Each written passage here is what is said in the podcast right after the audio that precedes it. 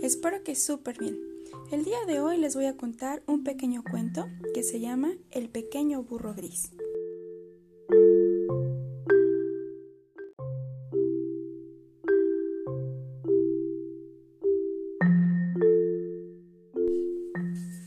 El pequeño burro gris.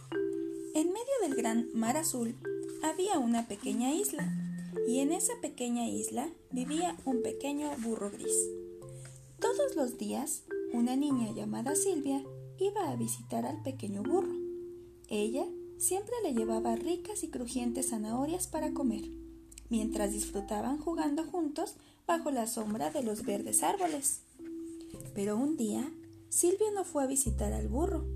No hubo zanahorias crujientes, tampoco juegos, ni lindas palabras susurradas en su oído y el pequeño burro estaba muy triste.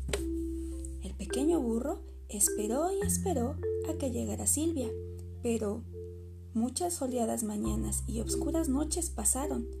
¿Dónde estará Silvia? ¿Por qué no viene? se preguntaba el pequeño burro. El pequeño burro estaba preocupado por Silvia, por lo que decidió ir a buscarla.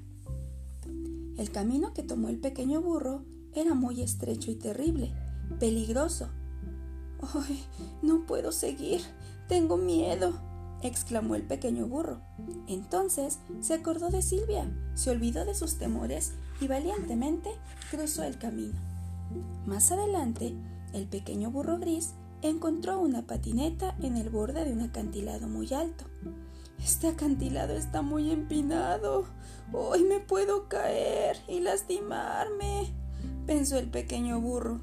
Pero entonces se acordó de Silvia, se olvidó de sus temores, se sentó en la patineta y ¡wujú! se lanzó por la pendiente. Una vez que el pequeño burro llegó hasta abajo, descubrió que la única manera de seguir adelante era subiéndose a una pequeña lancha. ¿Yo? ¿En una lancha? Ay, a mí me da mucho miedo, dijo el pequeño burro. Entonces se acordó de Silvia, se olvidó de sus temores y se montó a la lancha. Usando toda su fuerza, el pequeño burro remó a través del mar y descubrió un pequeño pueblo en la cima de los acantilados.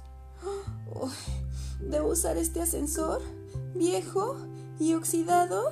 No, no, no, no. Nunca. Nunca. Pues podría caerse o atascarse. exclamó el pequeño burro. Pero entonces, ¿qué creen? Sí, se acordó de Silvia, se olvidó de sus temores, se subió en el ascensor y llegó a la cima.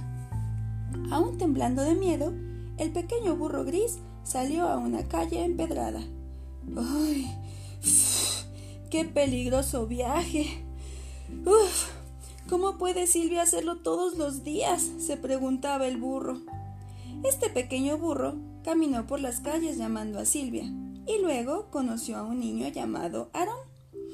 ¿Eres el pequeño burro gris de Silvia? Sí, ven conmigo, yo sé dónde vive, yo te llevo.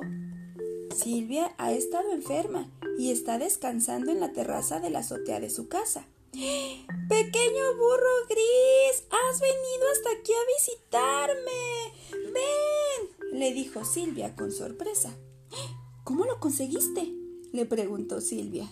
Ella sabía todo acerca del estrecho y peligroso camino, del empinado acantilado, del barco y el ascensor viejo y oxidado.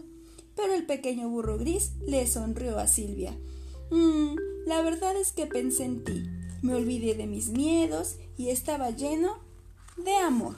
Y colorín colorado, este cuento se ha terminado. El que se quede sentado se queda pegado. Hasta la próxima.